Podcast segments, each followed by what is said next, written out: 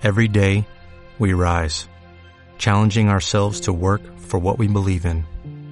At U.S. Border Patrol, protecting our borders is more than a job, it's a calling. Agents answer the call, working together to keep our country and communities safe. If you're ready for a new mission, join U.S. Border Patrol and go beyond.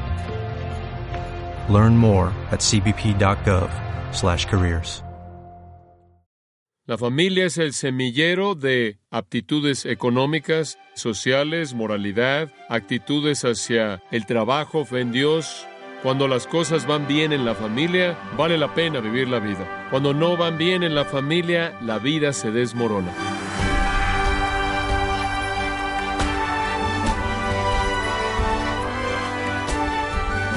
Le damos la bienvenida a esta edición de su programa Gracias a vosotros con el pastor John MacArthur. En las clases de filosofía, a menudo se enseña la popular teoría de John Locke llamada tabula rasa, que pregona que la mente y el alma del niño al nacer son una hoja en blanco, o sea que no es ni moralmente bueno ni malo, es neutro. Es un viejo debate, nacimos o nacidos moralmente, buenos o malos, o en un punto intermedio. ¿Es acaso esta idea apoyada por las Escrituras? Averígüelo con nosotros el día de hoy, conforme John MacArthur continúa con la serie titulada La familia en gracia a vosotros. Abra su Biblia, si es tan amable, en Efesios capítulo 6. Efesios capítulo 6. La familia, como lo hemos estado diciendo a lo largo de esta serie, es el centro crítico de la sociedad.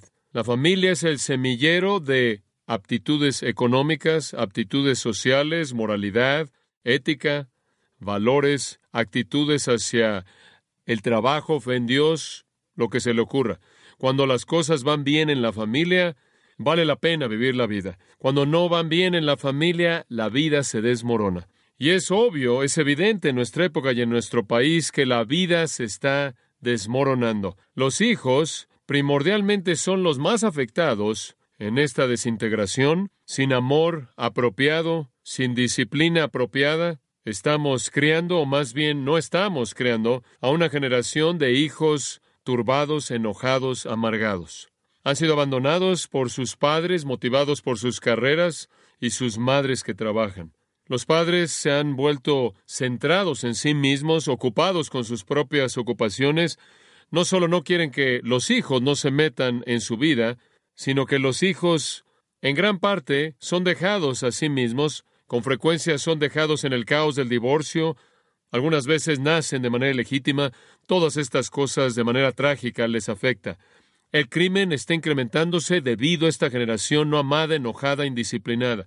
Los jóvenes están centrados en sí mismos, son egoístas, son hostiles, motivados e impulsados por la lujuria sin refreno, lo cual escala conforme esta generación de hijos rebeldes crece.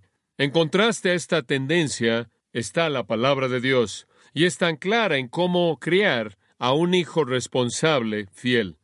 Y realmente no es tan difícil. De hecho, podemos entender de manera clara el plan es solo cuestión de que si vamos a ser fieles en implementarlo. Puedo resumir todo lo que necesita saber acerca de crear a sus hijos, todo lo que necesita saber acerca de crear a los hijos en un par, simplemente en un par de enunciados. Uno, enséñeles la verdad acerca de Dios y su ley todo el tiempo. Ese es el primer enunciado, la primera oración. Enséñele la verdad acerca de Dios y su ley todo el tiempo. Ahora esa oración resume todo tipo de cosas a partir de las escrituras, pero ese es el resumen. Enséñenles la verdad acerca de Dios y su ley todo el tiempo. La segunda oración. Demande que obedezcan esa ley y castíguelos físicamente cuando no lo hagan. Demande que obedezcan esa ley y castíguelos físicamente cuando no lo hagan. Esas dos oraciones resumen lo que la Biblia enseña acerca de crear a los hijos. Enséñele la verdad acerca de Dios y su ley todo el tiempo. Demande que obedezcan esa ley y castíguelos físicamente cuando no lo hagan. Recordamos lo que dicen Proverbios. La necedad está ligada en el corazón del muchacho, pero la vara de la reprensión la alejará de él. Pero la vara de la reprensión no la va a alejar de él si no entiende por qué está siendo reprendido. Y él entenderá eso si entiende la ley que él ha violado.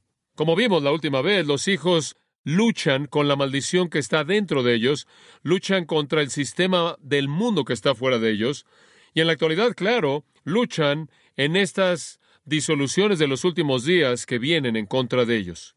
No deben entonces ser dejados a sí mismos, sino que deben ser ayudados para que se desarrollen como personas que temen a Dios. Y Efesios capítulo 6 nos da el patrón simple. De hecho, habla en primer lugar a los hijos. Y dice, Hijos, obedeced en el Señor a vuestros padres, porque esto es justo. Honra a tu padre y a tu madre, que es el primer mandamiento con promesa, para que te vaya bien y seas de larga vida sobre la tierra. Y después a los padres, y vosotros padres, y eso ciertamente incluye la responsabilidad paternal tanto del padre como de la madre, no provoquéis a ir a vuestros hijos, sino creadlos en disciplina y amonestación del Señor. En otras palabras, instruyalos acerca del Señor y disciplínelos para que obedezcan esa instrucción, así de claro. Ahí está el patrón. Su meta es tener hijos que son obedientes y que honran a su madre y a su padre. Son aquellos para quienes la bendición es prometida. Ahora todavía estamos hablando acerca de la responsabilidad de los hijos y es esta, obedecer a sus padres y honrarlos. Realmente esa es la esfera de toda su responsabilidad. Están bajo sus padres y son llamados a la sumisión y al respeto. Pero a los hijos se les debe enseñar a hacer esto. Deben ser disciplinados para que hagan esto. Se les debe hacer que obedezcan y se les debe hacer que respeten.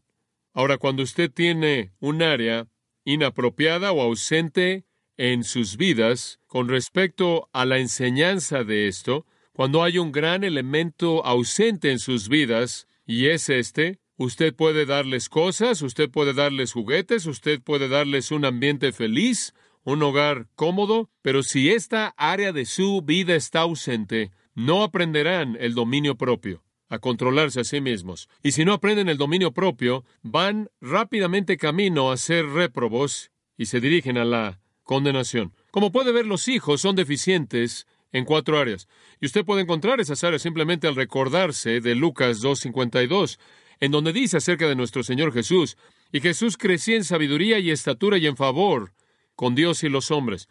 Jesús como un niño pequeño creció, él creció en cuatro áreas. Sabiduría y estatura, eso significa que creció mental y físicamente. En favor con Dios y los hombres significa que él creció espiritual y socialmente. Esas son las cuatro categorías en las que los hijos son deficientes son deficientes mentalmente, lo que significa eso es que tienen un conocimiento limitado y sabiduría limitada. Son físicamente deficientes, tienen fortaleza limitada. Son deficientes socialmente, son egoístas y orgullosos. Y usted sabe que quieren lo que quieren cuando lo quieren y presumen lo que tienen mucho y son deficientes espiritualmente porque son pecaminosos y no conocen a Dios personalmente. Los padres entonces tienen que crear un ambiente y un contexto que demanda que ellos se desarrollen en estas áreas. Mentalmente debemos estimularlos para que conozcan la verdad de Dios. Físicamente debemos alimentarlos para que puedan crecer. Socialmente debemos enseñarles la humildad y el amor de otros y que sean siervos. Espiritualmente debemos confrontar su pecado y llevarlos al lugar del arrepentimiento y la fe en Jesucristo. En eso consiste la crianza de los hijos. Es enseñarles acerca de Dios y su ley todo el tiempo e implementar su obediencia a esa ley al disciplinarlos cuando desobedecen. Ahora, francamente, este patrón da lugar a resultados maravillosos. Resultados maravillosos, y usted no tiene que ser un doctor en filosofía preparado económicamente para entender esto. Usted solo tiene que ser un doctor en filosofía para entender cómo controlar a los hijos que no son creados de esta manera. Y eso es lo que tenemos en la actualidad. Tenemos un mundo entero de psicólogos y sociólogos y psiquiatras tratando de entender cómo controlar a una generación de hijos que está fuera de control porque no han sido creados según los principios de las escrituras. Tenemos una generación entera de hijos desobedientes en nuestra nación que son orgullosos, que están centrados en sí mismos y buscan satisfacer únicamente sus impulsos y lujurias. Los padres que han sido programados a no disciplinarlos corporalmente porque eso ha sido reclasificado como abuso de niños, los padres que realmente no saben qué sistema moral deben enseñarles, los padres que están demasiado ocupados como para molestarse, ahora están tratando de enfrentar a estos hijos que están enojados porque no han recibido el amor y afecto y atención que necesitan, que están fuera de control porque no se les ha enseñado el dominio propio. Los padres ahora están tratando de enfrentar a estos hijos de las maneras más aterradoras vi la revista Newsweek. Y el artículo principal era un artículo acerca de el Ritalin, el cual es un medicamento que se les da a los niños en la actualidad. Y quiero darles algo de lo que este artículo dice, porque quiero mostrarles a qué extremos llegan los padres para tratar de controlar a sus hijos cuando no lo hacen a la manera de Dios. Así es como comienza el artículo, y cito. Es otra mañana de medicina en la escuela primaria Winnebago, ahí en el suburbio de clase media en Chicago, en Bloomingdale. Tres alarmas suenan de manera precisa en el intercom a las 11.45 de la mañana. El director Mark Wagner abre un closet que está cerrado con llave y toma un gran contenedor de Tupperware lleno de botellas plásticas de recetas médicas. Casi una docena de alumnos llegan a la oficina para recibir su Ritalin, una medicina que calma a los agitados al estimular el cerebro. Estos niños de todas las edades, en su mayoría niños, se les ha diagnosticado ADHD, el cual es el desorden de déficit de atención de hiperactividad, una deficiencia compleja neurológica que quita el freno de los cerebros y hace que se desvíe la concentración. Hace una década atrás, Wagner, el director, recuerda que solo dos alumnos de Winnebago se formaban para recibir su dosis de Ritalin. Él no está seguro de cuántos más toman su medicina en la casa o por sí solos. No hay análisis de sangre, no hay resonancias magnéticas para determinar quién necesita esta medicina. Y diagnosticar el déficit de atención permanece siendo tanto un arte como una ciencia. No hay estudios definitivos a largo plazo para asegurarle a los padres que este estimulante no le está causando algún problema escondido a su hijo. Toma tiempo para que los padres y los maestros se sienten y hablen con los niños, dice la doctora Sharon Collins, una pediatra en Cedar Rapids, Iowa, en donde supuestamente el 8% de los niños dependen de Ritalin. Se necesita menos tiempo darle una píldora a un niño. Y creo que ya ve la realidad de esto. Se necesita mucho tiempo para crear un niño y mucho menos tiempo darle una píldora. Pero convertir a su hijo desobediente, su hijo que carece de dominio propio, que usa su hijo enojado porque ese hijo no es cuidado de manera apropiada, convertirlo en un drogadicto, ¿es esa una solución? Y continúa el artículo. Algunos alumnos toman sus píldoras que son presentadas a ellos a tiempo antes de la escuela. Otros toman sus dosis en otras horas. El reloj de un niño está programado para que suene una alarma para que tome su ritalina a las 10 de la mañana y a las 2 de la tarde. Como muchos administradores, Wagner no está seguro de cómo ver esto. ¿Acaso los doctores simplemente están encontrando esta aflicción discapacitante con mayor frecuencia? En otras palabras, ¿por qué ahora y no hace unos años atrás? ¿Acaso nuestra cultura ha llegado a tal punto que hemos perdido la paciencia con las demandas de crear a nuestros hijos? Por cierto, Ritalin es el nombre, la marca de la medicina conocida como metilfenidato. Técnicamente es un estimulante que parece incrementar el nivel de dopamina en el lóbulo frontal del cerebro, en donde regula la atención y la impulsividad. Y continúa aquí el artículo. Es una medicina poderosa y una que la administración de Medicinas de Estados Unidos ha clasificado como a nivel 2, una sustancia controlada de nivel 2, en la misma categoría que la cocaína. Los grupos de padres ahora están promoviendo el liberar las restricciones sobre el Ritalin para evitar las visitas mensuales al doctor para obtener una nueva receta. La DEA se está oponiendo a ellos, esto es la administración que implementa las medicinas en Estados Unidos, se está oponiendo a ellos, llegando hasta el punto como para buscar la ayuda de el Concilio de Narcóticos Internacionales. De lo que estamos hablando aquí es convertir a los niños en drogadictos para que los padres puedan continuar con sus vidas. Los doctores, si creen que han encontrado un tratamiento, no pretenden comprender de manera plena el desorden. Por ahora los científicos saben que ADHD no es el resultado de daño cerebral, no es el resultado de una dieta equivocada, escuche esto, y están seguros que no es el resultado de una crianza de hijos mala. ¿Sabe lo que es crianza mala de los hijos? Disciplinar corporalmente a su hijo. Y continúa. El doctor James Swanson, un psicólogo de la Universidad de California en Irvine, cree que puede ser el resultado de algo que ha salido mal. Ahora ya hay un verdadero diagnóstico científico, y continúa. Podría ser el resultado de algo que salió mal. En el embarazo, algún tipo de aflicción fetal, cualquier cosa desde algún problema fetal debido al alcohol o la exposición al plomo en el útero. Por cierto, todas esas cosas podrán ser medidas. Y continúa. El doctor Lawrence Greenberg, un especialista de Minnesota en ADHD, estima que tantos como un cuarto de los infantes prematuros que sobreviven podrán tener ADHD. De nuevo, esa es una generalización vaga. Y continúa. Otros investigadores culpan a la genética, dicen que lo recibes de tus padres. Se están acercando. Otros investigadores culpan lo hereditario. El investigador de ADHD, el doctor Russell Barkley, de la Universidad de Massachusetts, reporta que casi la mitad de los niños que tienen ADHD tienen un padre y más de un tercio tienen a un hermano con el desorden. Fin de la cita. ¿Sabe lo que eso dice? Si usted viene de una familia que está fuera de control, lo más probable es que usted esté fuera de control. Si sus padres no tuvieron dominio propio, es muy probable que usted tampoco lo tenga. Convertir a hijos indisciplinados en drogadictos es aterrador.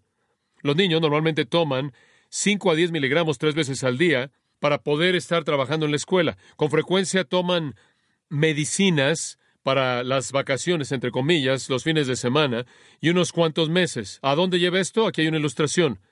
Pedro Brigger, un pequeño niño de edad de siete años de edad. Pedro ha tomado varias medicinas en diferentes contextos de salón de clases en los últimos seis meses. El Ritalin no funcionó. Silert, otra medicina, no fue mejor. Ahora, imiperamina, un antidepresivo, puede estarle causando problemas de respiración. Parece calmarlo. Sin atención especial por parte de los maestros, él todavía tiene que demostrar mucha concentración. ¿Qué tan revelador es eso? Sin atención especial, él tiene problemas en concentrarse. ¿Qué es lo que él hace con la atención especial? Y cito, Pedro pasa la mitad de su día en Manhattan en una clase de más de 20 niños de segundo año de primaria. En un día típico, recientemente, él se sentó en la parte de arriba de su escritorio, se dirigió al bebedero y se golpeó su cabeza con una carpeta de tres anillos. Sus cuadernos estaban llenos de rayones decorados intermitentemente con tareas escritas a medias. Fin de la cita. Hombre, eso se oye como todo cuaderno que yo tuve. Me acuerdo una vez que estaba de pie ahí en el escritorio, a la mitad del segundo año de primaria en Rockwood, Pensilvania, cuando el maestro entró ahí al salón. Pensé que iba a estar ella fuera más tiempo. Él ha perdido tanto tiempo, dijo Milly Morales. Escucha esto. La tía que ha cuidado de Pedro desde que su madre murió y su papá se fue a la cárcel. ¿Qué está mal con Pedro? Él no tiene una madre, no tiene un padre, y nadie le pone atención. Y él no puede mantenerse enfocado, concentrado, a menos de que se le dé algo de atención. Esa no es una enfermedad. Y el artículo concluye diciendo, y cito, para los investigadores es una situación de paga ahora, paga más tarde. Los estudios indican que aquellos que tienen ADHD no tratado tienen mayores probabilidades de convertirse en alcohólicos, fumadores o drogadictos que la población general. Fin de la cita. Seguro, gente indisciplinada que no tiene dominio propio, es más probable que llegue a conducirse así. Más de un tercio se salen de la escuela, claro. Y alrededor de un décimo de los adultos que tienen ADHD intentan suicidarse. Fin de la cita. Lo que usted tiene es un hijo disfuncional, antisocial, no amado, enojado, indisciplinado, que carece de dominio propio, que se convierte en ese tipo de adulto. La fórmula para el desastre. Ahora, en caso de que usted quiera ver la lista de diagnóstico, le voy a dar una lista. Los profesionales basan su diagnosis del ADHD en las siguientes guías y dan una lista de ellos, una serie de ellos, podrá haber 20 de ellas, y dicen que si alguna de estas seis se aplica, usted lo tiene. Puede escoger sus seis. Y cito.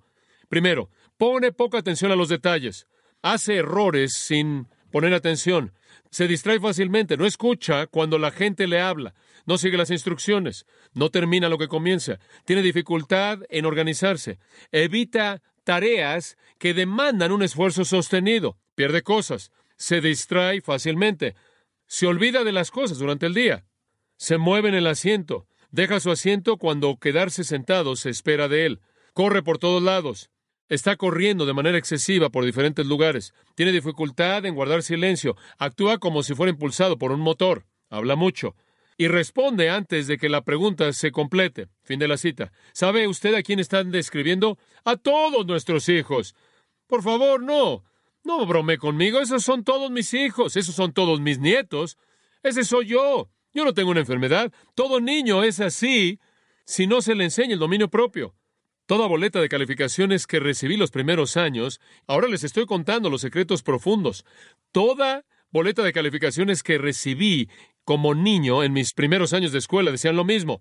Johnny no pone atención, Johnny habla demasiado, Johnny no se queda en su asiento, Johnny se mueve y hace ruidos con su lápiz, Johnny carece de dominio propio, Johnny no hace su mejor esfuerzo. Y cada vez que llevaba a casa una nota así, me pegaban, me disciplinaban. Y había muchas cosas en mi cabeza y no podía concentrarme nada más en una cosa, porque estaba ocupado con muchas cosas. Dios me dijo de cierta manera, me diseñó de tal manera para que pudiera hacer muchas cosas y así es mi vida ahora. Me da gusto porque mis padres no me convirtieron en un drogadicto. No tengo una enfermedad o desorden, simplemente así era yo. Mis padres tuvieron un desafío tremendo enseñándome dominio propio, porque yo tenía tanta energía mental y tanta energía física. Y todavía tengo mucha energía, inclusive en la actualidad. Y usted simplemente puede imaginarse cómo era yo antes de que llegué a los 12 años de edad. Era un cohete yendo en toda dirección. Mis padres trabajaron muy duro para controlarme. Me da tanto gusto porque hicieron el esfuerzo para hacer eso, para que Dios pudiera usar las capacidades que Él me dio. Me amaron y me disciplinaron. Me enseñaron la verdad de Dios todo el tiempo mediante la instrucción y el ejemplo. Y cuando no la guardaba, me disciplinaron. Y aprendí lo que era el dominio propio. Es una situación triste, muy triste en nuestra sociedad.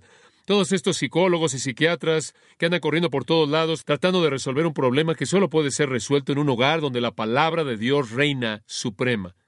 No hay otra manera. Y somos llamados, padres, a enseñar a nuestros hijos a obedecernos. Y no solo porque tenemos esta meta independiente, sino porque les representamos la verdad de Dios y nuestros valores morales y nuestra ética y nuestros valores y nuestras verdades son las de Dios y se las estamos transmitiendo. Hijos, obedeced en el Señor a vuestros padres porque esto es justo. Obedeced en el Señor a vuestros padres. ¿Qué quiere decir eso? Por causa del Señor. Porque tus padres te están enseñando las cosas que son preciadas para el Señor. Hijos, ustedes deben obedecer a sus padres con disposición. Deben obedecer a sus padres incondicionalmente, deben obedecer a sus padres con gusto y con gozo, porque ellos les están enseñando a ustedes la verdad de Dios. Y todos estos esfuerzos que se llevan a cabo en nuestra cultura, todos estos esfuerzos que buscan liberar a los hijos de la autoridad paternal y liberar a los niños y a los hijos del castigo físico, son desastrosos y violan la ley de Dios. Hace unos años atrás Leí esas estadísticas en la publicación de Educación y cito, un maestro enojado en una escuela entregó su renuncia con el siguiente comentario. En nuestras escuelas públicas en la actualidad, los maestros temen a los directores, los directores temen a los superintendentes, los superintendentes temen a los miembros del consejo, los miembros del consejo temen a los padres, los padres temen a los hijos y los hijos no temen a nadie. Fin de la cita. Un extranjero en nuestro país dijo que lo que más le impresionó acerca de Estados Unidos era la manera en la que los padres obedecían a sus hijos. ¡Qué trágico! Hijos, obedeced en el Señor a vuestros padres. ¿Y por qué? ¿Qué dice? Porque esto es justo, esto es justo, esto es correcto. ¿Quién lo dice? ¿Dónde está la evidencia psicológica? Dios dice que es justo, es correcto. Y ustedes van a saber que es correcto al ver a su alrededor al desastre de esta cultura, cuando los hijos no lo hacen. Dios dijo, hazlo. Dios dijo que es justo, es correcto, y Él escribió el libro acerca de lo que es justo. Por cierto, alguna forma de esa palabra justo de Caios aparece 185 veces en el Nuevo Testamento únicamente. Dios ha establecido lo que está bien, lo que es justo. Y claro que ese es un componente primordial en el problema en la actualidad que tienen los padres, porque no saben lo que es lo correcto. No hay un estándar moral. Y como hemos estado aprendiendo, cuando estos padres atraviesan por la educación universitaria, básicamente se les enseña que no hay algo que es lo correcto. Y entonces, ¿cómo puede usted enseñarle a su hijo lo que es correcto si no hay algo que sea lo correcto? Lo único que puede hacer es evitar que lo irrite usted. Dios ha establecido lo que es justo, lo que es correcto, y fuera de Dios no puede conocer lo que es correcto. Nehemías 9:13 dice, Dios dio ordenanzas justas, leyes verdaderas y buenos mandamientos. Salmo 19:8 dice, el mandamiento de Jehová es recto. Salmo 119:75 dice, los juicios de Jehová son rectos. Versículo 128 Estimo todos tus preceptos con respecto a todas las cosas como justos. Y Oseas 14:9 lo dice, los caminos de Jehová son rectos. Romanos 7, la ley del Señor es perfecta y Pablo añade, santo, justo y bueno. La única manera en la que usted puede criar a sus hijos de manera correcta es crearlos según la palabra de Dios. Entonces enseñamos a nuestros hijos lo que es lo correcto. Los llamamos a la obediencia como si estuvieran obedeciendo al Señor, porque estamos transmitiendo, enseñándole su palabra, su voluntad. No solo lo hacemos mediante instrucción verbal, no solo lo hacemos al leerles, lo hacemos al modelarlo en nuestra propia obediencia a Dios. Y claro, si usted lo trata de enseñar y no lo vive, la confusión es devastadora. Pero les enseñamos a obedecer, les enseñamos a obedecer porque es lo correcto. Y como puede ver, tenemos una relación única con nuestros hijos. Escucha estos pensamientos. La relación del hijo con Dios es mediada a través de los padres. Así es como Dios lo diseñó. El hijo eventualmente va a crecer y alejarse de los padres y va a llegar a tener una relación directa con Dios a través de Cristo. Pero mientras que ese niño es pequeño, su relación con Dios viene a través de nosotros. Cuando un niño desobedece a sus padres, él realmente está desobedeciendo a Dios. Cuando un joven rechaza a sus padres, él está rechazando a Dios. Esto es tremendamente serio. Un hijo que pelea en contra de sus tendencias rebeldes naturales y se somete a sus padres está sometiendo a Dios.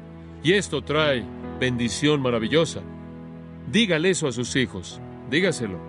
No solo diga, quiero que me obedezcas porque yo te dije y ya me cansé de decirte. Dígales, quiero que me obedezcas porque al obedecerme estás obedeciendo a Dios y obedecer a Dios significa que vas a ser bendecido. Y dígales, obedéceme porque si no me obedeces, es falta de respeto mostrada a Dios en cuya voluntad te estoy instruyendo y si tú desobedeces a Dios vas a traer a tu vida juicio serio, disciplina. Es un concepto tremendo.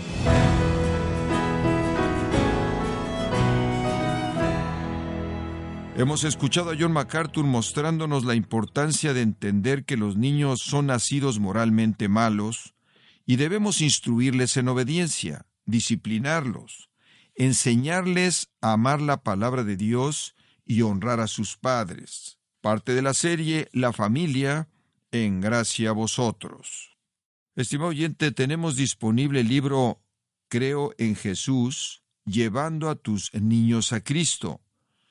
Escrito por John MacArthur, este libro presenta el Evangelio de una forma sencilla y fácil de comprender, y puede adquirir su copia de Creo en Jesús, llevando a tus niños a Cristo en gracia.org o en su librería cristiana más cercana. Y también le quiero recordar que puede descargar todos los sermones de esta serie La familia, así como todos aquellos que he escuchado en días, semanas o meses anteriores, en gracia.org. Si tiene alguna pregunta o desea conocer más de nuestro ministerio, como son todos los libros del pastor John MacArthur en español o los sermones en CD que también usted puede adquirir, escríbanos y por favor mencione la estación de radio por medio de la cual usted nos escucha en gracia a vosotros. Es importante conocer no solo el país y ciudad de donde usted nos escucha, sino también la radio. Para quienes contactan nuestro ministerio por primera vez, pueden solicitar una copia del mensaje de promoción sin costo alguno, un mensaje por oyente únicamente. Si usted vive en España, escríbanos a Gracia a Vosotros, apartado de correo 40, código postal 41806, Umbrete, Sevilla, España. O puede escribirnos a través del siguiente correo electrónico europa.